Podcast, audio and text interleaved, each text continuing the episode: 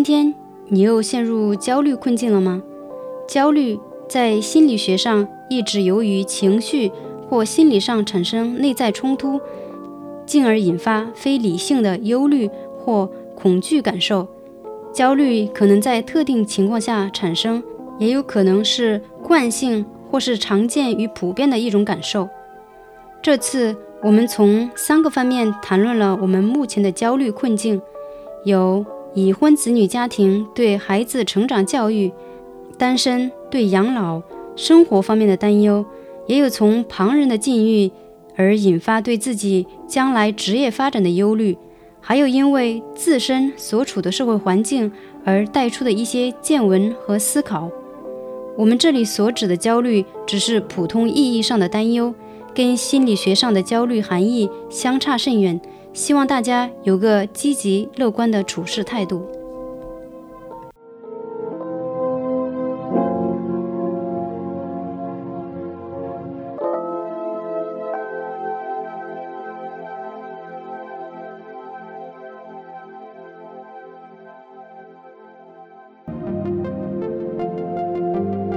八条道路，八种声音，八种想法。欢迎收听八声云播客栏目。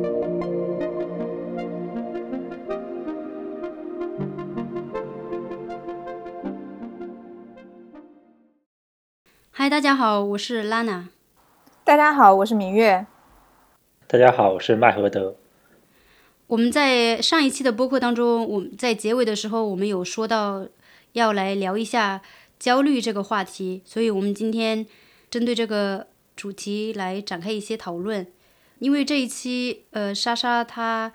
呃时间的问题，所以这一期只有我跟明月还有麦和的我们三个，就是我们都想了一下焦虑这个话题可能分为很多部分，所以我们首先想来说一下生活当中的焦虑。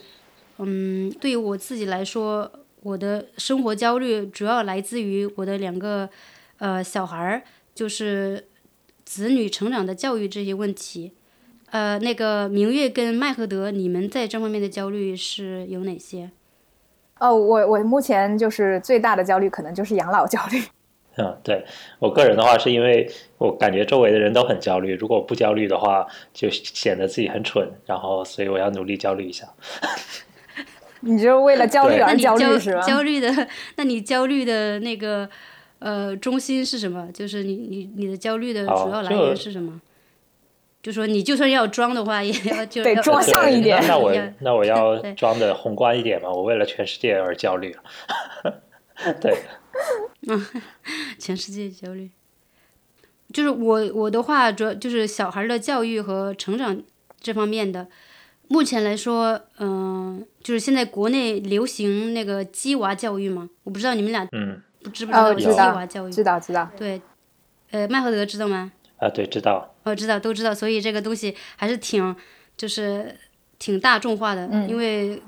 嗯，如果只从我一个人的就是舒服生活的角度来考虑的话，我可能还是宁愿回国生活。但是，一考虑到这个呃子女的教育问题的话，我就打退堂鼓了，就不敢回国。因为我觉得在国内，就算你能够就是。少部分的父母他能够独善其身，然后不被周围的环境所影响的话，呃，我我觉得我这个人是没办法做到那一点，所以我宁愿就是逃掉这个环境。在目前来说的话，就是他们现在还在上幼儿园，嗯，我也没有就是没有什么马上就要去给他们上各种各种什么课呀。因为现在目前这个环境它也不太允许，比如说你要去学习什么舞蹈、什么乐器，或者是各种课，因为这边现在都是半就是禁闭的状态，所以这些课程都还没有。就算有的话，我可能会让他们去上一些，比如说让他们去学一门乐器，或者是呃去学跳舞。如果他们愿意的话，可以先让他们试一试。如果他们对这个东西本身很感兴趣的话，那就坚持；如果他们不感兴趣的话，我也不会逼他们，就比如说像这个跳舞的这个东西是需要天分的，如果他跳的很难看，那我也没必要让他坚持。那他喜欢呢？对他喜欢的也可以，就是这样，因为你一般小孩儿就是你对小孩的标准跟对大人的标准是不一样的嘛。嗯就小孩做什么，你都会有一种就是鼓励式的教育嘛，嗯就是你不会说啊你东西太丑了，你肯定会都会说，虽然有的时候也不能说是虚情假意啊，但是你都会鼓励他说，哎你做的这个东西很好看呀，或者是你很棒呀，都是这样子的。嗯但是像这个跳舞的话，嗯。你也不会说去要去打击他，说啊你跳的这么难看，你肯定还是就是会鼓励。如果他真的喜欢，那也也可以，只要他对这个东西感兴趣。嗯，我还有一个方面就是，比如说这个社会的这个小孩的成长环境，你知道在。就是像亚洲群，也不说亚洲群体，就是因为我两个女儿长得还是比较偏亚洲，特别是大女儿。嗯之前她就是她爸爸也有一些担心，说在这个呃法国这边的这些社会有一些歧视啊，就怕他们在这方面受到一些呃就是挫折呃歧视，或者是有的时候小孩的无心的一些话，然后、呃会会让他们受伤。然后我是觉得这个东西你如果没办法避免的话，就是父母在教育他们的时候。要教教他们怎么样去，就是碰到这种情况应该怎么处理。嗯呃，就是他有这一个担心。嗯嗯，我觉得其实其实还好，因为他这种东西不是说每天都是发生的，就是你因为你每个人成长，你每就是你从小到大会碰到各种各样的问题，这也只是一个方面，就是说你在碰到这些问题的时候，你去怎么样去应付、去处理，我觉得是这个是父母要就是教给他们的东西。目前来说，我是对子女的这个教育问题还不是让我特别焦虑，因为整个的这个大的环境就是没让我那么去焦虑的话，就是这方面还行，不是我最主要的焦虑。所以我们现在谈一谈明月的养老焦虑是什么？就是我我觉得我之所以会有养老焦虑，是因为就对我来说，我我是觉得人总归是会有什么事情是需要焦虑的，不然就生活中就感觉没有什么目标，就你不知道这我干嘛要做这件事情。然后我之所以会有养老焦虑，是因为我我我觉得是因为就我已经跳过了婚恋焦虑跟育儿焦虑这两两关，就这两个已 经跟我没有什么大关系了，我觉得现在，然后所以就直接就直接跳到了养老焦虑上面。而且其其实我觉得在国内的情况是这样的，就是现在就是呃，我不知道你们在国外这个感受深不深，就是在国内它是有一个社会环境是刻意在就是激化，就刻意是在培养你的这种这种焦虑，就不管是什么，就是你的婚婚恋焦虑也好啊，容貌焦虑也好，就是。嗯，我觉得可能就是为了促进你的消费欲，或者是怎么样子，就是让你、嗯让你就是让你有一个动力吧，就是去消费，然后去就是所谓的就是成为更好的自己也好，然后呃满足更高的生活标准也好，它总归得让你有这么一个动力，然后让你去嗯不停的花钱，然后不停的投资在自己身上，或者或者或者投资在别的什么事情上面，所以他得培养这样的一个社会环境，就是充满了各种各样的焦虑。然后我觉得，嗯对，然后包括我我们前面说的那个婚恋焦虑也好，育儿焦虑也好，我觉得也也都是这样的一个像陷阱。我觉得更就是，其实本身这些问题它确实是一个存在问题，但是现在就是被特别的强调出来。然后像养老焦虑的话，我觉得像国内有一个很呃就是很现实的问题，就是中国老龄化很严重嘛。就现在，嗯嗯，而且就中国的那个养老体制，就是养老福利是没有像欧洲那么完善的。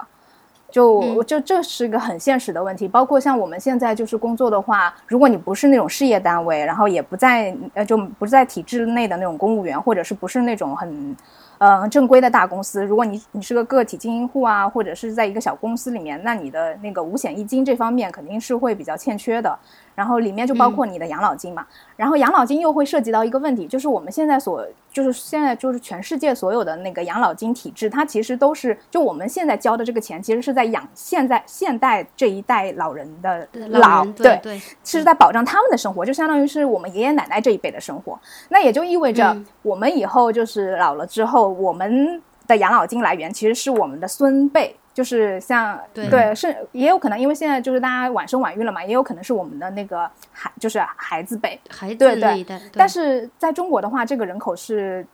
就悬崖式下跌的，就是因为前段时间不是那个第七次人口普查嘛，中国的对对，就中国的那个六十岁以上的人口已经占了百分之十八点七，也就相当于十嗯个人里面有两个就是老年人，就是六十岁以上的老年人，所以这个比比例嗯是非常大的。也就是说，我们下一辈。他们的养老压力非会非常大。就有那么大，就是我们这种八零后、七零后，其实人口非常多，就正好是在那个计划生育的转折口嘛，人口非常多。对。然后老年人口肯定也会更多，比例会比现在这个要大很多，可能到了百分，可能接近百分之三十都有可能的。然后那个时候的年轻年轻辈又特别的少，就是正当壮年的工有工作能力的人口就非常少，所以他们的养老压力会非常大。所以，所以考虑到。这个是个很现实的问题，所以考虑到这个，我就觉得，嗯，我为了减轻一下他们的负担，我觉得我还是先想想，就所以不生孩子了。哎呀，这要生孩子，倒不是这个，就不生孩子，其实对于就照理说，按这个逻辑是应该要生孩子的，就多生孩子，这样子才能减轻他们的负担。对我的，但是这生不生孩子，这个先先。就是就另另说，就是就是说到养老这个问题的话，我是觉得那以后如果养老是在国内的话，至少在国内是会真的是会非常困难的一个事情，所以还不如就提前就先想想好，就是如果只靠我自己的能力，那我应该要怎么处理养老这个问题？而且养老这个我们刚才说的这一些问题，它其实只是涉及到物质上的事情，就是你钱够不够花的，钱够不够花。就因为养老金如果不够的话，那你基本的生活要保障的话，那你这个金钱收嗯金钱来源在哪里？因为你嗯六十岁之后你要再继续工作的话，比方说你是个设计师或艺术家，那是没有什么大问题的，就反正是脑力劳动嘛，还是可以继续就是。继续是工作还是有问题的，嗯，会肯定会下降，年轻人肯定因为别对对能力更强，对会被挤掉，就竞争力会变弱，但但至少但至少会比那些体力劳动者稍微好一点点，对对对。对，就这会就是一个是就是物质上会出现一个问题，还有一个就是身体上，就这个是实实在在的事情，就是你老了总归是身体会变差，然后记忆力衰退啊，体能下降啊，然后。各种器官上面可能乱七八糟毛病都来了，特别是最近就是，嗯，因为就你像刚刚那个拉娜提到，就是你说就是像你妈妈就会经常说自己老了老了什么之类的，我妈也经常，我妈这两年也说的特别多，就真的就是这两年，我而且我是有很明显的感觉，就是这两年她老的特别快，我爸爸还好，就可能男的就会，就可能男的会老的就是没那么明显，但女的就真的到了。嗯，六十岁左右的这个阶段就会老的特别明显，然后我妈也会经常跟我说，哎，一会儿就觉得啊头不舒服，会有点晕，一会儿又觉得血压高了，然后一会儿嗯，要么就是耳朵不舒服，感觉听力有点下降，或者是眼睛干涩，就是这种，就是我们现在觉得就是那种，哎，你睡个觉就能恢复的问题，对于他们来说就已经恢复不了了，就是对，就是他们。对他们来说是一个日常问题了，对，就变成了一个慢性病，然后每天都要伴随着这些，然后这种身体的变化特别明显，这个其实也也是我会有点焦虑的原因，因为如果我一直是一个单身的状态的话，那意味着我之后就是六十岁，就是五十岁、六十岁之后，当我身体能就是身体体能衰退的时候，我也得必须靠自己来照顾自己。当然，如果如果我足够有钱的话，那我也可以请护工，但是如果我没有那么多，就是没有那么充裕的资金的话，那我只能就是。想办法自己照顾自己。那当我面对这些身体的状况的变化的时候，我觉得你肯定是会有一种焦虑感的。就因为像我妈身上，我就能明显感觉得出来她的这种焦虑了。那更不要说以后我面对这些事情的时候，肯定也也会有这种状况的。而且更更重要的是，我觉得身体的衰退会让你就是，嗯，因为它多多少少都会让你就是往死亡这方面想。我觉得死亡焦虑这个是一个没有办法避开的话题。就当你对，当你就是发现自己身体越来越衰弱的时候，你离死亡也来越越来越近。然后那个时候该怎么面对这个问题？我觉得我也是我现在就需要有心理准备的事情。然后还有一个就是精神上的那个焦虑，就是就是对于嗯怎么说老年生活的精神上的焦虑，因为你老了之后很多事情都做不了了，不像你年轻时候可能有很多的计划，哎，我可以去旅行去干嘛，然后去。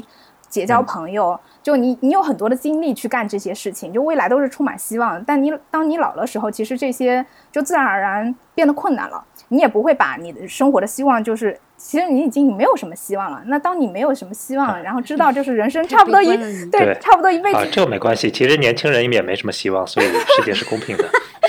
你不要说穿了。其实我觉得是明月是有点，我不是说焦虑过多哈。就是呃，因为我比如说我的公公婆婆，他们也是七十，应该有七十三岁、七十四岁了吧？嗯。但是他们还是会呃，比如说我的婆婆，她会自己看书，然后做那个书的那个装帧，嗯就是她会把一些老书重新拿来做装帧。嗯然后我的公公他会去参加那个音乐社团，嗯他会在里面唱歌，他会去唱那个什么低声部的声音，嗯就是他还是会找到一些自己的娱乐。我觉得这个可能就像那个麦和德说嗯的，跟年龄可能没就是没多大关系。就是就比如说你看那些比较出名的，像嗯之前好好久之前看到一篇那个日本的一一个建筑师的文章，他九十几岁了，嗯然后他还是就是每天就是精力还是很充沛的去做一些他自己喜欢做的事情。嗯嗯，嗯觉得还是看人吧。我觉得如果你真的呃喜欢一样事情，然嗯后你愿意花时间去做的话，我觉得也也还好。就如果你本身就很迷茫，你不知道做什么的话，我觉得。就我我我是自己觉得嗯这个跟年龄可能关系不是特别大，对对，就是你是怕觉得年龄老了是这个，就是觉得精神方面的一种就是空缺，是不是这个？不不是，就我不是想说这个，没有，是因为自己身体不行，所以干不了什么事情吗？不是这个，我倒不是我自己本身倒不是会焦，不太会焦虑这个问题，但是嗯，就是呃，我想说的是，就是可能很多跟我类似处境的人，他们会焦虑这个问题。啊，就我我不是在说我自己状况，就你刚刚说的那两个例子，其实就是我后面想要说的，就是我们当我遇到这些问题的时候，我该怎么去解决。就我觉得那、嗯那两个是一个比较好的例子嘛，就是比如你老了之后，你也嗯依然可以看书啊，丰富自己的精神世界啊，然后有自己娱乐活动，有自己爱好。像你说的这个，可能他年轻时候就是这么干的，就比如他二三十岁的时候，他就已经是一个喜欢读书的人，让他就一直读到老嘛，然后对他来说也不会觉得有什么，就是老了会觉得空虚孤独，不会。但是我觉得很多就是其他的，呃，就必然还是会存在一部分人，就是如果他们要自己一个人面对老年生活的话，他会觉得。会有空，会觉得空虚或怎么样子的，对我觉得会存在这样的一个群体，所以我我后面就是想说的，就是当我们遇到类似这样的处境的时候，该怎么去解决这个事情？对嗯，对，嗯这个我觉得没问题啊，嗯因为当我六十岁的时候，我也可以担心我的肖战和王一博没有人爱了，我的四字弟弟被人在网上骂了。天哪，我的妈呀！你不要说这个追星的这些事情了，我 我没没事啊，然后我们到时候可以到六十岁的时候去诋毁那些二十岁的年轻人掉头发、睡不着，对啊，所以就没关系的。我不知道你你们有没有嗯看到，就是最近。呃，三联爆出来的一篇文章，就是那个奶票的那个事情啊知道知道奶票的那个，嗯，知道，就是买马德不知道吧？我不知道，就具体的机制我不知道，但大概意思好像就是说，在那个奶瓶上面印了那个二维码嘛，然后你要买那个，嗯嗯，就要去买那个，就他们是那个有有一个那个什么节目是那呃，就有点像是什么创，选秀啊就是选选秀秀节目，就你要给你自己的 idol，对，对，嗯然后你要你要给自己你的对要去投票。我我因为我那篇文章我都看过嘛，嗯所以我大概知道是什么样的事情。就是、嗯就是呃这个呃选娱乐选秀节目已经是第四季了。然后之前的话，可能还比较就是那种呃，就是真正的去投票。然后他现在有一个机制，就是他的这个赞助商是蒙牛，然后呃，你你要支持你的那个、嗯支持的那个选手，你要去给他投票的话，你是不能无限制的投票的，你只能嗯通过买这个赞助商的产品，然后那个就是那个牛奶瓶盖上面有一个二维码，你要去扫这个码，你才能就有更多的机会投票。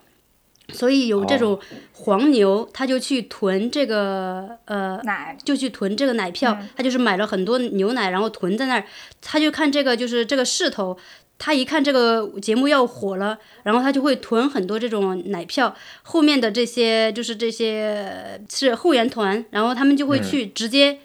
买这个奶票，就说他不会经手，就他不会说把这个牛奶买过来买到我家里面，他只是就说在黄牛那里买这个一个奶票，就是把这个二维码打包，对发给他，打包发给他。但是他买了这么多，就是买了有这么多牛奶的话，他没办法，呃，就是你的这个人为的去消耗掉的是不可能的，所以他们很多都是把这个呃，就是牛奶就直接倒掉了。嗯，哦然后我其实我觉得除了倒牛奶这个事情，其实还挺好的，因为这个事情让蒙牛赚了钱，蒙牛很开心，黄牛也很开心，明星也很开心，粉丝也买这些粉丝也很开心，就大家都开心，和谐社会啊。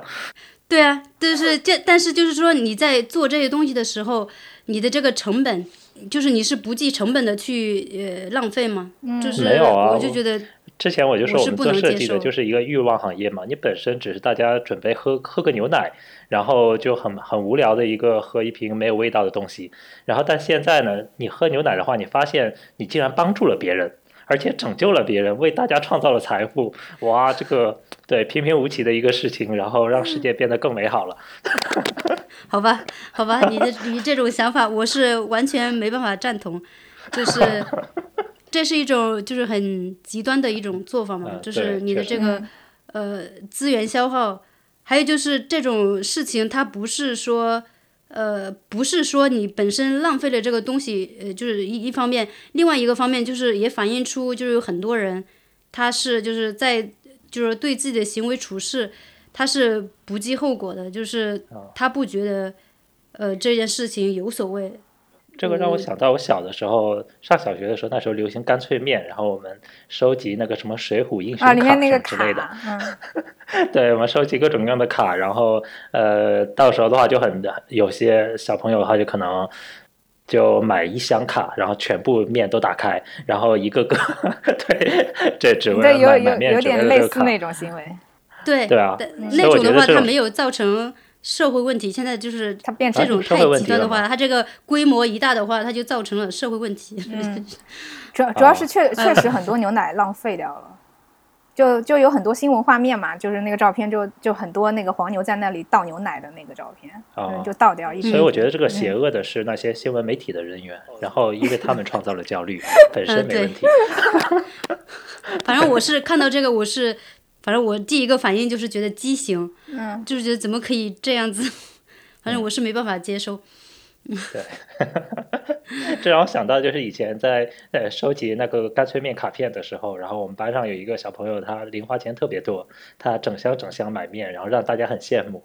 然后 对，所以所以我觉得这个本身这个焦虑历史都有嘛，所以也没什么太大问题了。嗯，然后其嗯次就是呃，对它本身就是一个最普通的面，然后现在让他有无限的自信和。对，很一包面的钱就让他一生中有了荣耀感，这个本身还挺好的。嗯，也不错。反正如果我是，我就想说，就是呃，这个社会有各种、呃不一样的观点或者是价值观，我觉得是可以的，就是多样性这是可以的。但是如果一些呃怎么说呢，就是不太好的一些价值观，如果在这个社会上风行的话，我就觉得这是一个比较。呃，比较让人担忧的一个事情，就是如果所有人都去这么干的话，那我反正我是没办法接受。对，哎，其实相比之下，我觉得大家如果因为蒙牛啊这些或者追星这些事情焦虑，好过因为一些社会问题和政治制度问题而焦虑。然后，但是 对，但我觉得这两种嗯焦虑本，对我觉得焦虑的本总量是不变的。其实，嗯因为呃，大家就对没有远忧则有近忧嘛，嗯所以，呃，对，所以的话，我觉得大的方向来说，可能和谐社会就是让大家更加关注娱乐新闻和这种社会新闻，然后 大家把该有的焦虑释放出去了，其实就生活就很美好了。所以背后是一盘大棋。但是我是觉得，就是说你你你做了这个事情，比如说他这个三联的这篇文章，他其实是。有可能是一一篇那个投稿的文章，因为他这个作者他自己有写到他他自己也有去参加这种后援团，就是去买奶票，就是参加这个投票，就是他，我觉得这是一个好的一方面，就是他认识到了自己的一些行为，就是有些不妥的地方，然后把这个事情给揭露出来。我就觉得这是，就是就算你做错了，然后但是你有这种自省的这个优点的话，我觉得也是一件好事。嗯，我觉得还是就是说这个事情为什么在现在在社会上造成了这么多，还是一个挺大的一个风浪。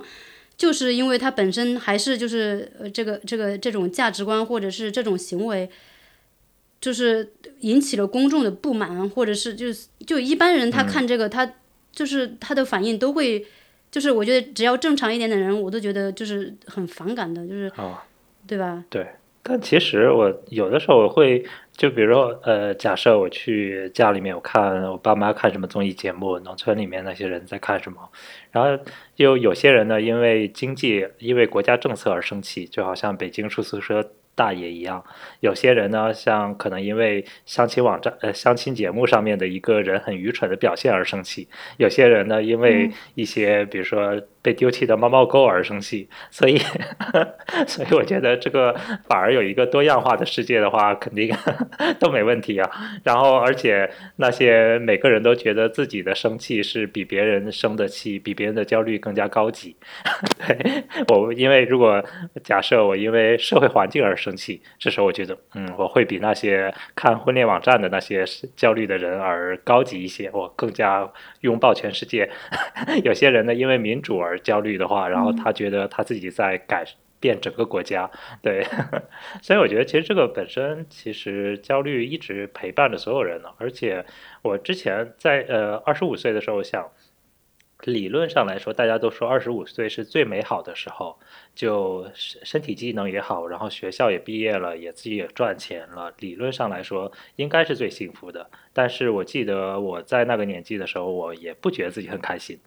然后当所有人都说“哇，你真的是在一个最美好的时间”的时候，我觉得哦，生活的每天不幸福啊。然后现在我再去看那些二十二三岁、二十四五岁那些人，我觉得他们也不是很开心呢。所以相比之下，反而有一些呃，就是四五十岁的人，然后每天乐呵呵的，因为感觉生活也不能再有什么改变了，所以我们就只能开心一些了。我我觉得就是像那种呃四五十岁的人，他就是因为已经经历了很多，呃，他能够以一种比较平常心的，就是去对待周边的一些事情，就是也也是分人嘛，就是就是有的人他如果一辈子都这么。就是，就有的人比较封闭啊，他不开化，他就算到了七八十岁，他经历了再多，他还是会钻牛角尖。但是，就是他的思想比较开放的话，就算他到了八九十岁，他也不会形成一个就是固化的一个思维模式。嗯，我觉得还是还是分人吧。嗯，反正也是一个切身的体会啊。就是像我二十几岁的时候，会觉得很迷茫，就是那个时候就觉得。呃，希望有一个嗯，比我懂或者是又了解我自己的一个人，能够给我指一条明路，我到底要该干嘛，怎么样？但是我觉得，其实每个人在那个年龄阶段，他都会有一种就是比较迷茫，不知道自己到底喜欢什么，嗯，以后自己的职业方向啊，这些都是一个呃，就是一个一一个比较迷茫的状态。但是到了。后面你经过了很多事情之后，你才慢慢慢慢发现，呃，你自己喜欢的是什么，你自己擅长的是什么，所以它也是一个有一个这样的一个过程。但是如果呃扯到这个社会上来说的话，如果你因为呃整个的这个环境给你贩卖一种焦虑的话，你会就是在这种焦虑下面，你会去做一些决定，可能是你以后会后悔的，或者是根本不适合你自己的。就就像我刚才说这个教育子女的问题，如果你不在这种一个大的呃环境、一个焦虑的环境当中去生存的话，呃，你还是可以就是退出来，可以就是可以看看自己到底喜欢什么样的东西。比如说你整个这个社会风气都不太好的话，就是你其实更难去做到，就是要去审视自己到底呃想要什么，或者是到底想走哪一条路。就是我还是希望有一个，比如说整个社会风气有一个良好的发展，然后这样子对大多数人来说的话，我觉得是一个更好的，就没有呃，如果有一这类似于这种奶票事件这种偏激的畸形的事情发生的话，我是就是比较就还是觉得比较在意这种东西。对。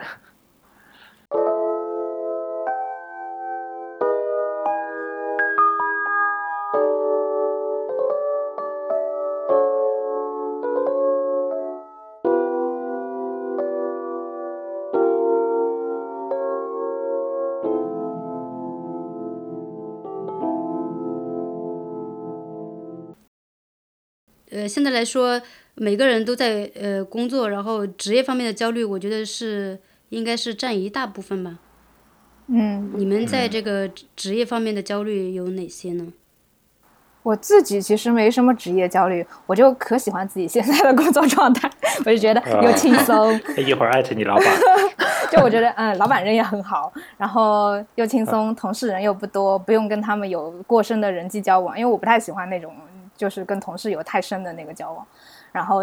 就挺好的呀。然后客户也也也很好，就我觉得。像 Nike 这种客户级就就已经算是我们就是设计行业里面能遇到的比较好的客户了，就不会刁难你，然后基本上沟通都很就是沟通给的意见啊反馈都很精准，就基本上没没没什没什么特别大工作上面就是会让你日常有焦虑，就是处理工作问题上面的那种焦虑没有，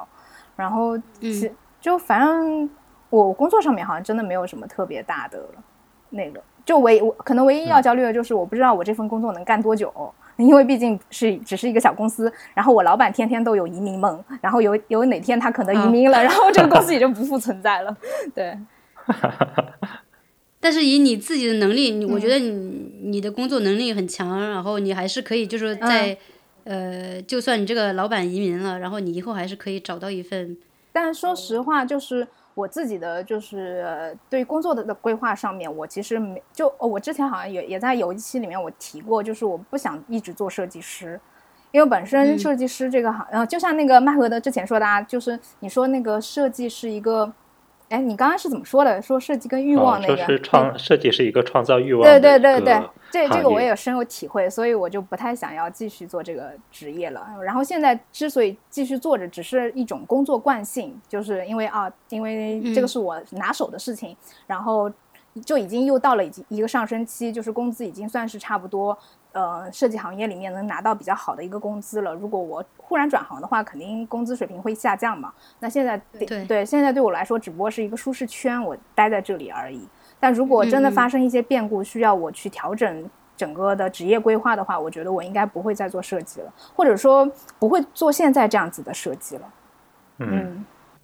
这个让我想到，就是我曾经呃几年前的时候，呃，首先我有一个三十五岁的一个实习生，嗯，然后 对，然后那你不用想，我们公司也有，我们公司也有啊。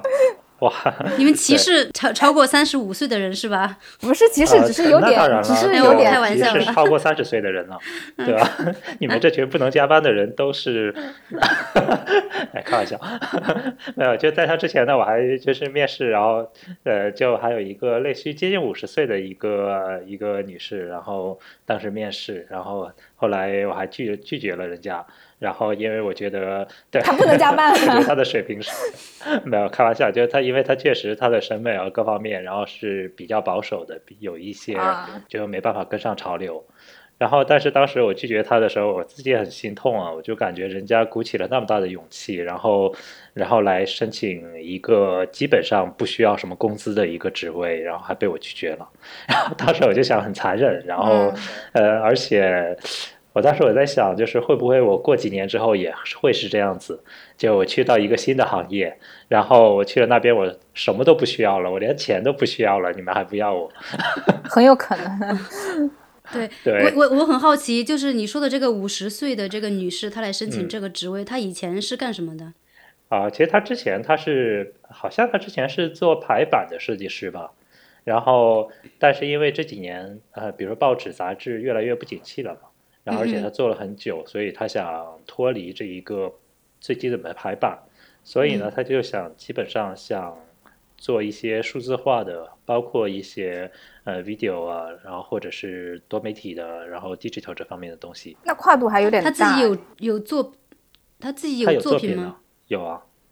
但他的作品。呃，作品确实水平就比较一般嘛，因为也正常，因为其实在这个时候的话，呃，它的很多设计的趋势是呃几十年前的趋势，然后再加上现在新的软件其实更新还蛮快的，每个工具就比如像以前可能大家用 Photoshop 做网页，然后后来用什么其他的 Frame 啊什么之类那些，基本上每每过每过几年工具都不一样了，然后这时候团队协作起来也会比较麻烦。嗯，对对对。所以这也是我，我觉得就是我在这个职业方面的这个焦虑，就是这个，就是怕被这个淘汰，这个对，怕怕被这个就是我的这个职业领域淘汰，就是怕自己跟不上，呃，这个社会的变化，然后就觉得自己要一直工作要一直学习，但是你没有你又没有这个呃就是这个精力或者是这个时间去学习，因为你平时做项目的话，你可能。就是就像明月说的，你可能都是在一个舒适圈，然后做的呃自己熟熟悉的东西。嗯。你要去学新的东西的话，你就是是你是要花自己的私人时间，然后精力去做这个。嗯。但是你你本来这个因为那个年龄的问题，然后你的精力又不够啊，然后还有因为生活呀，或者是。这种像我们这种又拖家带口的，那就更没有时间了。所以就是，这这是我比较就是怎么说呢？就是对，这就是我的最大的焦虑。哦，我们公司有一个也是一个同事，四十多了，他有类似的问题，就因为他是我们我老板的朋友嘛，然后跟我老板同岁的，就以前是高中同学吧。但就现在很明显的，就反正一个是 一个是老板，一个还是普通的设计师。然后他有一个很明显的问题，就是他其实在这行就设计这一行，其实也做了二十年了，差不多。但是。但是他到现在都还不会做，就他以前的公司是一家日本的 4A 公司，然后他之前好像都是做排版类的，也是排版类的这些就是平面的工作比较多。但是因为像 4A 公司他们的那个嗯职责就是分工是很明确的嘛，就比如说谁是做创意的，然后谁是做那个嗯那个平面设计的，然后谁做完稿啊，这些都会分得很清楚。所以他在那家公司二十多年，他到现在都不会做出血，因为出血是他的另外一个同事做的。然后有一次就是他他来我们这家公司时候，因为我们公司人少嘛，就就要求你一个项目是从头跟到尾的，有时候还要跟客户对接什么的。所以最后客户如果问你要一个完稿文件，那你设计师也必须自己独立完成它。这个对我们来说就很正常的事情。但是他就是从一个就是工作了二十多年的人，他还是到现在都不会做出血，甚至他连出血的就他知道出血的大概的要求和概念，但是他就不知道那个标准是什么。然后我在软件里面我要怎么去做，他都搞不清楚。就确实会有这个问题，嗯，他会放低自己的姿态去问同事或者是学习吗？他会他问是会问，但是这也会引发另一个问题，就是有些很就他其实类似的这种问题蛮多的，就比如哎这个软件要要怎么调这个图片的尺寸啊，那个软件要怎么弄啊？就比如像 Keynote 啊，然后那个 InDesign，这是都是我们平常经常用的软件嘛，他都不会，他原来只会用 PS。他 AI InDesign 和那个 Keynote 都是到了我们公司之后才开始慢慢慢慢学的，然后他就每天都会有一个问题，然后不停的来问其他的同事，但这个会让人很烦。对，这个也会有点让，反正反正因为我的性格是那种，就是因为我觉得这些问题都是比较初级简单的问题，其实你稍微查一下，对你网上查一下就可以，就基本上是你搜检索的第一条那个信息都会告诉你，哎，这个东西该怎么做，就很简单的事情，但是他会。一个一个同事问过去，因为有些同事真的很忙，然后就可能回答的不仔细，然后他没听明白，然后他就会问另一个，然后一直问到我老板为止，然后我老板就已经拒绝他很多次，哎，这个问题你不要再来问我了，这个问题你不要再问了，你自己去查一下就好了。对，但他的习惯还是会一个一个问过去，然后最最近这个状况已经好很多了，就可能已经也没有那么多的问题要问了，因为软件其实经常用的也就那么几个功能嘛，知道了就好了。嗯，对。嗯，我们公司经常有人会因为像 Photoshop、Illustrator 这些软件自动更新，更新完了之后图标找不到了，他们就很很烦，就说你怎么会更新呢？嗯，对，我觉得这个其实跟呃也也不能说，我觉得大部分人可能都会存在这个问题，就是说你还是要呃你自己要保持一个学习心态，就是不管到了哪个阶段。就算你很熟了，但是有有一些新的出来，所以要保持一个这种警惕性，就是有什么新功能啊、新软件啊，就是让自己有一个开阔的一个就是呃思想。嗯，没有。我相比之下，我觉得呃，反而呃，当老油条划水是终身有用的技能，所以三十岁的时候还不能划水，然后这辈子就很辛苦了。你的你说什么？就是当一个老油条是吗？对，就在公司里面，不是一般来说最呃最好的话就是自己什么都不做，然后做中层领导，然后把下属的功劳拿过来，把自己的一些错误推给其他部门，这种。对，这种划水老油条是基本上是社会里面还公司里面还蛮多的嘛。对，就是这种呃混饭吃的是吗？但是这种人他有口才，就是他能够唬住上面，然后又把责任推给别，就是不好的东西推给别人。对对对。那就是因为他还是有一门技能。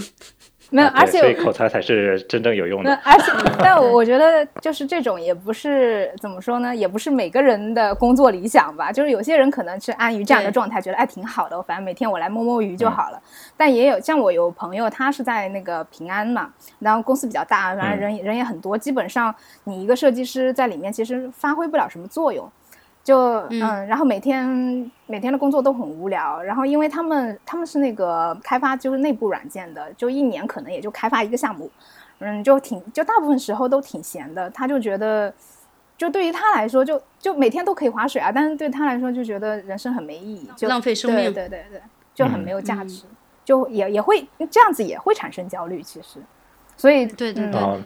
没有，我觉得这焦虑的原因就是因为这些人懒嘛，然后老板付钱让你去开发自己新的娱乐项目、自己新的爱好，这人他们自己不开发，就好像有有朋友，然后他就说嗯他觉得可能中国，比如看动漫最多的是一些在公务员里面工作的人，呃或者是有有 有就是做音乐最厉害的，可能也都是一个公务员吧。然后 对这种，对老板给了这么多机会，只是这些人不珍惜而已。对啊，刘刘嗯子哎也也看人，有些人他嗯喜欢摸鱼，有些人他是就是不能忍受，就是浪费时间。对的，对，其实相比之下，对我来说，就比如说，如果让我现在来选员工，有些人的话，有些年轻人是喜欢加班，然后经常甚至晚上会干到凌晨一两点。然后像这种员工的话，我个人我是非常不喜欢的，我反而更喜欢那种就每天就是花精力工作四五个小时，然后把东西做完的人。嗯嗯对，就是这种效率的，加那么多班，你东西出不来等于零啊。就是不管你做一个东西，你能够尽快把它出出来，这是最好的。你不管你花多少时间，我觉得现在都是一个注重效率的社会。当然，肯定是呃想要一个更有效率的人，而不是一个就是觉得自己好像很努力的人。嗯，对啊，对对，但相比之下，说到这个焦虑的话，其实很多的时候是，我是觉得对时间的焦虑吧，就好像刚刚，然后拉娜你说是一种，呃，摸鱼的人也很焦虑，因为他焦虑自己在摸鱼。嗯有些人，对我们改天可以聊一期，就是对摸鱼和没得摸鱼的焦虑。嗯，对然后其次，呃，对，然后我在想，就是确实，其实很多人的话，就工作开心，就好像呃，有有的时候开玩笑，我就说我就是一个永远不开心的小公主，是因为我工作了，有了工作我也不开心，没有工作也不开心，怎么样都不开心，就好对，因像旅游一样为你会。一直焦虑嘛，就是总总会有一些事情不如意啊，就跟嗯就是有的时候就是我们这个家庭，有的时候他会发脾气，或因为一个很小的事情发脾气，比如说小孩儿，呃，做了一个。比如说把东西打呃弄坏了，或者是嗯吃饭的时候弄得到处都是，然后他就会呃有点就是不开心，或者是发脾气。其实我觉得像这种东西，你每天你只要你这个人活活在这个世上，你肯定就会碰到一些不如意的事情。关键是你这个人要怎么样去看待这个事情。就比如说小孩儿，你就是他是一个小孩儿，你不能以一个成人的一个标准去要求他，那你就自然而然就觉得也可以，就是也是可以接受的，就是并不是说什么很恶毒或者是无法嗯、扭转的一些就是呃大的事件，就是一个很小的一个事情，就看你怎么样去对待或者是处理。就比如说麦和德，你说你感觉好像一直都不开心，但是嗯，可能跟这个人的性格有关。就有些人他天生比较乐观，他对待什么事情都以一种积极的的态度去面对。嗯，我觉得也分人吧。对，其实对也也不是说焦虑或者什么，其实很多的时候是一种不满足，或者对对是对或者怎样，就有呃，就好像之前曾经对曾经有一个前任，呃前任他对我很好，就是他生活上各方面非常包容我，非常照顾我，然后我没有我提已经提不出来任何要求了，我感觉一切他都是为我满足，然后所以那时候反而那时候我觉得还是很不满足，但是我不知道提什么要求，所以就 这样子就导致很不满足。那你这就是活该。无理的，那这就是活该，对对，你活该。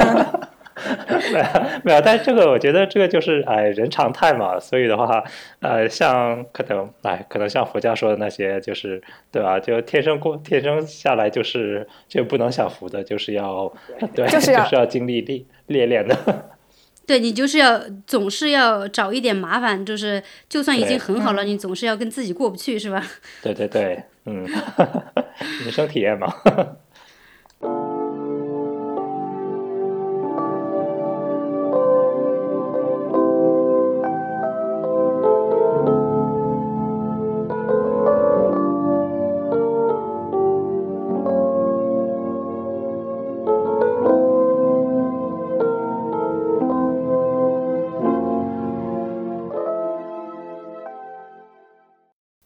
呃，再说到这个焦虑的话，之前不是说说到这个子女成长教育问题，就是也主要是因为这个，呃，考虑到这个社会环境的一个一个焦虑。嗯。就比如说，呃，我以前不是在国内的时候，比如说我爸爸他每天都会看新闻联播，但是我也不知道是从从什么时候，应该是从高中的时候就已经不看新闻联播了。就说就说我说新闻联播也主要是说，因为现在的这些呃社会呃新闻报道啊，嗯，它会就是主要来说，它还是会展示一些负面的报道，就是像这种积极的或者是让人就是觉得呃开心的这种幸福的报报道就特别少，因为这种负面的新闻它会更容易引起就是是呃就是人的一个对对对人的关注，然后一个就是怎么说呢，就更容易激起人人的一个情绪。嗯嗯，所以你感觉你如果一直看新闻的话，你就会觉得这个社会很糟糕，就觉得怎么那么多呃，就比如说像最近的这个，就是以色列和那个巴勒斯坦的冲突啊，嗯或者是像这个，就比如说说到这个疫情啊，就是觉得哇怎么这么糟糕？还有就是呃，比如说像这个在欧洲这边这种少数族裔的这种被歧视啊，或者是不管是呃说呃黑人，或者是这个阿拉伯人，或者是其他人受到歧视，或者是不公正的待遇，或者是怎么样怎么样。但是呃，总的来说的话，我像这种新闻报的东西，它都是一个就是这种负面信信息的一个一个集中点。但是你平时生活的话，你可能还就是你很你你很少能够碰到这些东西。呃，所以像这样的一些新闻，你如果看多了的话，它也本身也会引起一个焦虑。嗯，还有就是说像呃像国内的这种大环境，因为很多人可能喜欢跟风啊，或者是做一些可能呃欠考虑的事情，它也是因为一个大的一个社会环境的对它造成的一些影响。嗯所以呃，就像这个鸡娃这个事件，也是也是因为这个社会整体的一个焦虑。我我突然发现，就是应该是十十多年前，不是流行那些网络用语吗？嗯都是一些就是搞笑的一些网络用语。但是我觉得最近几年的那些网络用语、流行用语的话，都是一些跟社会压力和焦虑相关的。就比如说什么九九六，对啊，就对，就比如说九九六啊，或者是什么，嗯，还还就是我一下想不出来那么多，就就觉得好像这些词汇变得那么流行，也是因为这个整体的，我觉得这个社会的这个焦虑感觉比以前更多了。我我还是不是是不是因为这个跟这个互联网的发展有关系？就因为现在这种信息的这种呃渠道特别多，然后就是人们每天都是像联网到处都在看，就是他的这种呃就是不好的东西，它会呃流传的特别快，嗯所以就造成了这个整个社会的一个就是比较大的一个呃负面的影响。那总之，这个因为这方面是不可逆的嘛，所以我们以后的信息肯定会越来越快，越来越透明，越来越扁平化。所以你们觉得接下来会怎么样？我不看了，我还是可以选择不看。对，哎，所以所以，我之前我想的话，其实别人就说嘛，就是一个人的幸福感其实取决于你是不是比邻居多挣一百块。只要你比邻居多挣一百块，这个人就会觉得幸福。其实大家都是比较出来的，嗯只不过现在网上呢，就是我们不和邻居比了，开始和那些 B 站主播啊，然后那些网红小姐姐开始比了，对，所以就导致很很焦虑。很焦虑，对，因为你比的人太多了，你而且本身你去比的话，你这个就没有没有一个底吗，就是你就一直要这样比，你一直要去就是要得到或者是要比别人怎么样，嗯。嗯，然后我是听到就是那个最近的一个博客，他也就是说，你不管是买奢侈品，或者是你在社交网络上晒自己的什么旅游或者是生活的一些图片，就给人一一种呃觉得啊，我今天又旅游了，我今天又吃好东西了，就是一种比较让人觉得你的生活很美好的这种这种状态。它也是因为就是说也是一种比较嘛，就是。呃，但是你如因为你这个比较是跟别人的比较，但是如果你跟跟你自己比较的话，比如说我今天，呃，这种说的话就是，我今天有没有比对我是不是又胖了？对，也这也是一种焦虑。对我的意思就是说，就比如说那些有些人他可能会比较上进，他会觉得我今天是不是又比昨天呃又更进步了，或者是我在学什么语言。呃，我是不是比以前又更好了？就说一个自己的比较，一个内在的比较的话，他的这种焦虑，呃，它其实不是转变成一种焦虑，其实是转变成一种动力，就是说让自己变得更好。嗯嗯但是你说的这个，比如说我是胖了，因为你这个比较的话，还是还是有点嗯跟别人比较，因为他有个这个社会的一个标准，就说呃我要瘦到什么样的程度才是美的，还是有一个跟别人比较的一个呃想法在，所以你才会变得焦虑。如果你跟你只是跟你自身比较的话，可能就没那么焦，就这个焦虑就是一个变成一个好的动力，对的，所以就。嗯，其实我我是觉得焦虑本身这个这种情绪，它之所以存在，肯定是有原因的嘛。就是就像拉娜刚刚说的，它可能在一定程度上，它就是一种动力，就是我们为了消除焦虑这种不高兴，就是让我们很别扭、很难受的这种感觉，然后我们要对自身做出一些改变，这个就本身就是一种动力。但现在有一个很就是现就像你刚刚说的那种身材焦虑啊，或者容貌焦虑这些，就它是社会环境造成的，包括那个养养孩子啊这些的问题。就这种焦虑，它本身其实是一个商业社会的，我觉得一个成一个后一个后果。就就是因为大家、就是其实本身上你有容貌焦虑，那你无非要做的其实就是一些嗯广就是商家广告啊，就化妆品的一些品牌广告啊，就是他们会营造出这样的一种焦虑，让你去消费他们的产品。然后包括身材焦虑也是一样的，那无非就是健你要去健身房消费啊，然后让自己瘦下来啊，让自己变好看啊。然后知识包括我觉得知识焦虑也是的，就国内现在很流行那个知识付费嘛。其实对他们也是在营造这种焦虑。就我觉得这些焦虑一个共同点就是为了让你花钱，就本质上它就是为了让你花钱。然后我觉得那种就是真正能够就是对你自己有改善的那种焦虑，它其实就是通过你自己真实的就是需要去努力的去改变一些。包括生活习惯呐、或者是培养比较好的一些呃兴趣爱好啊，就是通过这些方式来让你自己真正得到改善的。就这两种其实还是不太一样的。对，嗯，嗯，但相比之下，呃，你就比如说像知识焦虑吧，然后在如果比如说我在得到，然后花一百九十九买下购买的那一瞬间，我觉得自己变聪明了，就一百九十九带来这种快感是是带其他时候带不来的。但但这个快感很短暂，这是一个虚假。的满足。关键是我觉得这这种快感很短暂。对啊但，但是你想一下，如果你嗯周围所有的，其实小就好像小朋友一样嘛，你周围嗯永远就是、呃，对手机的自拍跟你说，哎呀，你今天又变美了。然后对你周围就 Switch 嗯就跟我说，哎呀，你今天又变得比昨天强健了。嗯，也就是知识类的 app 又跟我说，你今天又变得聪明了，你又博学了，你又知道更多了，三百六十度的鼓励啊。你有用到这些吗？是因为你你说这个是因为从那个游啊戏、打游戏这个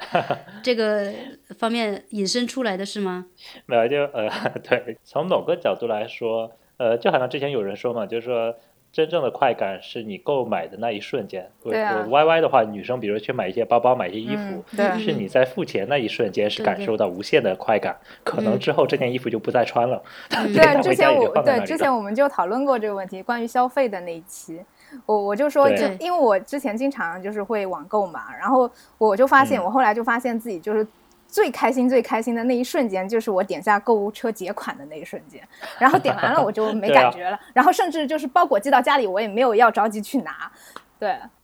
嗯，嗯，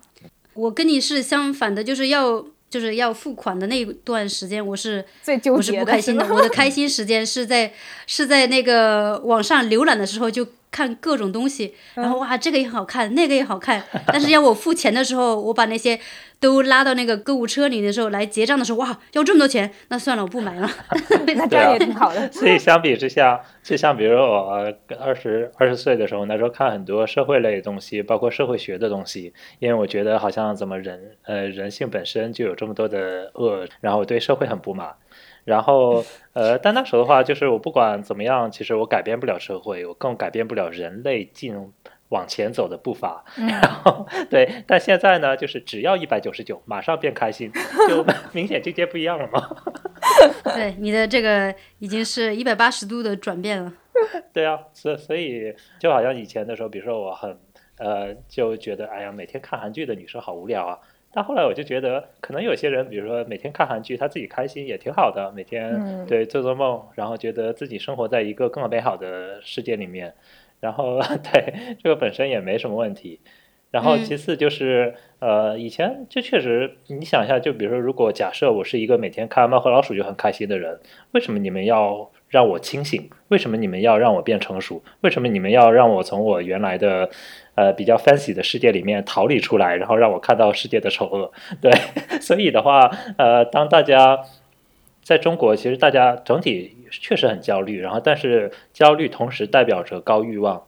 法国这边的一个趋势呢，就是这边慢慢进入一个低欲望的社会了，就大家对物质的欲望变得低了很多。嗯，但是。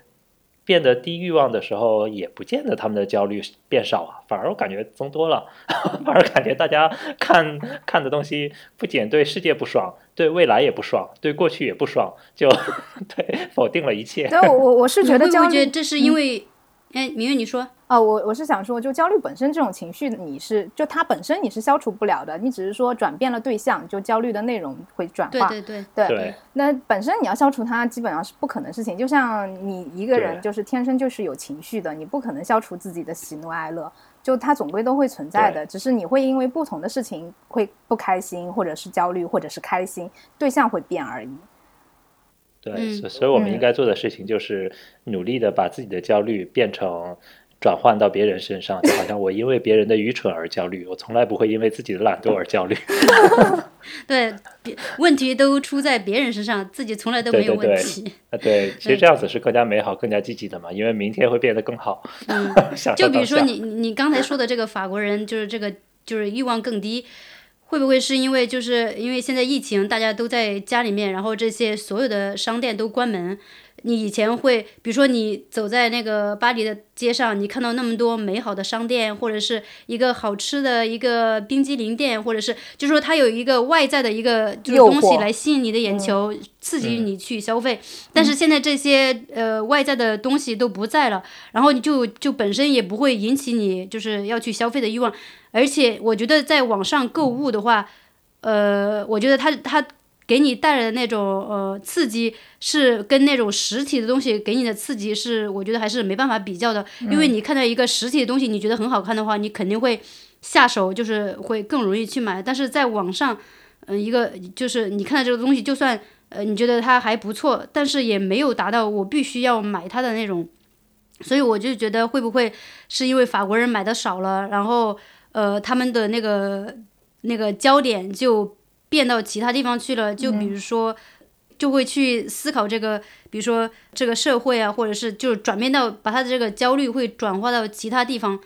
我我觉得这个转变有可能是因为这个疫情的原因，就是呃大家都不能出门，而且就是发现这个因为这个疫情，然后大大家发现生活在巴黎的这个生活质量跟生活在乡下的这个质量比起来的话是比较糟糕的，所以很多人他想。呃，以前有人他会说，啊，我要逃离这个大城市，我我要去其他地方生活，但是那个时候可能还没有付诸行付诸行动。但是现在就是因为这个疫情，他就是切身更深的体会到这个大城市的一些呃缺陷，然后他就是马上就做出来这个决定，说我要搬离这个大城市，我要去更小的地方去生活，让自己的生活质量会更高一点。会不会就是说因为这个疫情的这个关系，然后产生了这一些的一个变化？嗯，对，这会，然后反而有的时候，我呃，在疫情的时候，有的时候比较恍惚，是因为，因为这个东西，当我觉得很恐惧的时候，反而会变得享受当下，反而会觉得不去思考社会其他的问题了。就嗯想一下，就比如说在疫情期间，我从来没有想过，呃，就已经基本上没有职业焦虑了。即使每天摸鱼，我也不 care 了，因为 对我也不会想养老焦虑，因为能不能明年怎么样还不知道呢。嗯，对啊，这个世事无常，说说不定对，明天就世事无常，挂了，是吧？对。对，反而因为疫情，然后更好的了解了我自己，我自己和辛辛苦苦的和自己相处了一年多，然后 对，没有，其其实我觉得，呃，相相比之下，反而疫情有的时候觉得还挺有趣的，因为，呃，就比如说，如果我自己再去考回忆录，我二零一九年、二零一八年我做了什么，其实我不记得有什么事情，我感觉嗯那时候每年过得非常快，然后到年底的时候，我就只能和大家很一样很焦虑的就说，哎呀，一年又过去了，明年的目标又不敢写下来，然后 对，就大家互相在做这个事情。但今年疫情的时候，其实虽然说一年过得也很快，但这一年的话，其实整个人会思考的东西不一样了。然嗯后可能想东西也更加宏观一些，然后反而让我觉得我重新回到了一点点，就是像，嗯，就二十岁的时候，那时候去考虑的，考虑很多没用的东西，因嗯为。因为很多的时候，就像十八岁、二十岁的时候，那时候其实很多的时候去考虑一些社会学、人文学的东西，这些东西真正是改变不了什么的。但是，呃，考虑的这个事情本身让人很兴奋，让人有一种嗯做梦的可能性，让我觉得我好像可以改变世界。然后，对，然后现在到了三十岁之后就，就别说改变世界了，我连改变同事都改变不了，更别说，对，更别说其他事情。然后呃，反而呢，因为疫情的时候，就大家确实就被迫，然后换一种思换一种思路来呃观察整个世界。然后对这是这事情，我觉从长期来说，我觉得可能是比较有意义的吧。嗯就好像呃有的时候，我觉得就就好像别人就说俄罗斯人冬天交给俄罗斯人的东西是最多的。嗯就是因为他们在冬天的时候只能在家自己独处，然嗯后因为冬天，所以导致反而导致这个民族的韧性更强。嗯，然后像高晓松的《地理决定论》，然后他就说，在古代来说，热带的人群整体来说科技发展的不够快，嗯就是因为他们没有死亡的恐惧，他们没有时间的恐惧，他嗯们也从来不去考虑农业的进步，因为他们觉得自己饿了就去树上摘果子吃，实在不行我去河里面捞鱼吃。嗯然后反而因为冬天的话，这种死亡的威胁让一个人的生命变得更加有价值。嗯嗯嗯，对，对，就比如说这个疫情，我觉得让这个快速发展的一个一个社会能够慢下来，就是让大家能够回过头来，然后来思考一下，我觉得也是一件好的事情。啊、对，然后但是我们很快发现，疫情如果快结束的时候，那些有钱的人变得比以前有钱了五倍，瞬间 效率马上找回来了。有钱的人更有钱，没钱的人更没钱了。对，反正这个事情是双双面的嘛，肯定。对，而而且有的时候，其实呃，我在想，就是至少一呃，像呃年轻的人，有些人的话，他们是有焦虑的权利的。然后就好像我在以前我看社会新闻的时候，看新闻其实会很很不开心嘛。然后因为你会看到这个地方又动乱了，那个地方又贫富不均了，然后自己心里面想很多东西。然后但现在我明显就发现，我对抗负面的信息的能力变差了，导致我现在不敢看新闻了。就嗯每次我看一个小时的新闻，感觉都想对想骂人，又不知道骂谁，又不敢骂，对、嗯这种那你你的新闻来源是来自网络吗？还是呃什么都有了。以前的时候，最早最早的时候，在国内我会看凤凰卫视，嗯嗯然后但现在发现凤凰卫视变成了新闻联播，然后后来我就开始看台湾新闻，然后后来又发现，因为台湾的记者太穷了，他们获得不了真正的新闻，嗯 对，就是感觉现在想找到新闻都很难啊。然后那你就就我我建议你看 Arte，就是那个一个法国的一个呃、啊德国和法国联办的一个电视频道。呃，不不行，我我太爱中国了，我受不了他们诋毁中国的 报道，那是虚假宣传。对，你也别说这个，就是上上一次上一次也是有一个。呃，就是有呃，每天八点钟的时候，他有一个节目叫二十八分钟嘛，他会、嗯呃，就是时事点评一些热门的新闻。对，那期他就请了，嗯，请了三个人，两个法国人和一个中国人。嗯，就那两个法国人，他是研究中国专家吧，就是，对然后那个女生她是在法国生活了十几年，她有出一本书，好像我忘了那个叫什么名字，反正就是可能跟她在法国的生活有关。然后但是因为他当时他的那个节目的节选，它是一个辩论的那种那种状态，不是说我要在这里煽动这个，就是说觉得法国人歧视中国人的这个呃这个这个观点，嗯。有主持人，还有另外两个嘉宾，就是他每一期都会在那儿会提出一些当下的一些比较呃有争议的一些话题，然后就跟这个嘉宾来呃有一些小的辩论，然后提出他们自己的一些观点。然后那两个嘉宾就是当他在针对跟这个两个法国专家在呃提出问题的时候，明显感觉就是比较友好的，就是比较正常的一个状态。嗯嗯，就那个中国女生发言不多。然后，但是确实也能感觉到出来，那个中国女生的那个知识储备量不够，因为那两个法国男的，他会不光对中国的问题很了解，或者是他对本身就是他的知识储备量很高嘛，所以别人一旦问他的时候，他都会呃举例或者是拿出证据说，就是能够站稳自己的观点。然后，但是那个女生的话，就她的发言机会不多，但是到最后。主持嘉宾他就问了他一句话，就说对于你来说，他说中国民民主对你来说是什么东西？然后就就感觉他在问这个东西的时候，问这句话的时候，那个明显他的那个呃嘉宾的那个态度就很不友好。然后那个女生在说出她的观点的时候，然后就明显就是这个法国嘉就是这个主持嘉宾他就就感觉有点不屑的那种。对。虽然这是一个法国的一个左派的一个一个电视频道，然后他们一般他们的拍那些东西都是很高质量，很，我觉得还是很比较客观的一些报道的一些真相的时候，但是你当他，就说就算那个或者是我作为一个中国人看到这种状态的时候，我就还是有点心里面有点不太爽，就是他的那种有点态度，就是那种不是说他故意要去针对，但是就是他那种。就是隐藏在他身上那种本身的对待像一个中国人提出这种问题的那种不屑的那种，或者是有点鄙视的那种神态的时候，我就觉得心里有点不爽。我们去游行，我们去电视台面前游行。对对对对。没有，但其实这个事情让我导致，就是现在因为呃，现在印度的那个疫情很严重嘛，然后呃，在网上我看大家就是尤其像哔哩哔哩这些弹幕这些节目的话。呃，中国过去一年，呃，大家网上也是鄙视美国、鄙视印度、鄙视一切、诋毁周围一切国家。然后其实，呃，各个国家之间就是仇所谓的蔑视其他国家的这个程度明显增加了。就呃，就尤其是。对，就就比如说去哔哩哔哩，你去看，就其实很正常。你在网上一看的话，就是大家有点幸灾乐祸，就说：“哎，美国人都很蠢，美国人怎么这么蠢？然后怎么印度人全是垃圾？这堆哎，这堆人怎么这么笨？然后就其实这种这种这种言论明显增加，明显过激。就是呃，其呃，不管在法国或者在其很多国家，其实我感觉整体都是这样子。就包括像几年前的时候，明显就是当法国人他我们去讨论政治问题的时候，以前大家还是稍微客观一点，他们会弄一些。但是因为疫情了之后，有了过多的一些煽动的东西，有了一些过多的一些信息，所谓的不透明也好，或者怎么样也好，然后导致呃，对，导致大家也确实没办法那么客观了。然后这个社会越来对，其实还蛮激进化的，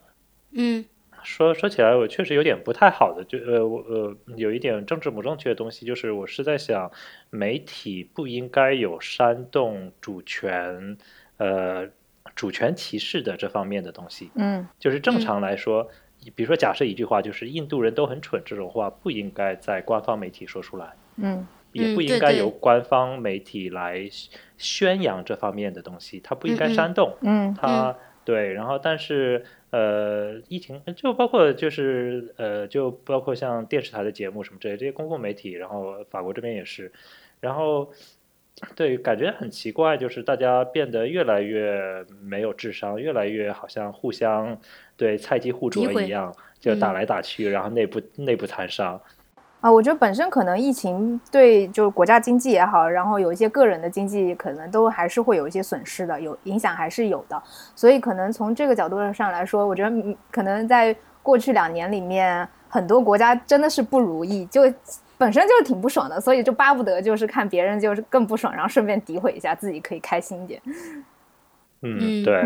对，会会不会就是说，因为你以前这种发言的这个渠道都是官方媒体啊，现在因为呃每个人都可以往都可以在上面发言了，但是有很多、呃那种人可能就什么素质的都有。对，就是那种发出比较那种激进，就是比较偏偏激的语言的那些人，他本身可能欠考虑，然后他一旦把这种东西发出来的时候，他其实他的那个煽动性更强。嗯就是说你的这部分语言，它的就出来的那个凝聚力，它是比一般人说一些很正常的话的那个力量是要大很多的。所以就是因为这种东西一旦多了之后，它就会激起整个社会，就是有些人他一想，哎，他说的对啊，所以就很多人就跟风，然后就就是感觉这种力量它会越来越大，然后所以会有什么那些那些网络的这些嗯、呃暴力啊，我觉得也主要是因为。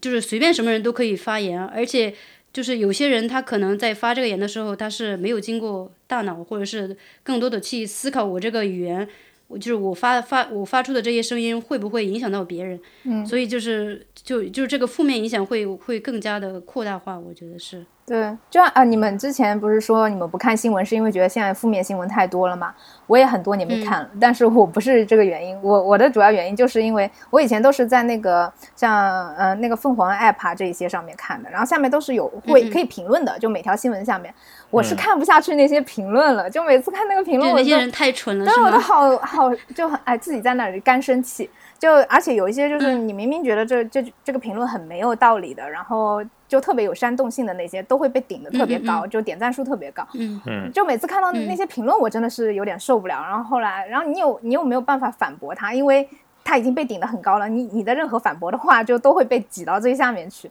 然后没有就不会被任何人看到，然后就很无力嘛。嗯，所以之后我也就很少看，就不看了对对，不看了，就是因为受不了那，些。所以我们要做的事情就是努力成为网红，然后把这些人的 东西压下去。但是我们没有这个体质，好吗？对，没有你们这个网红要努力啊！体质，没有这个天赋。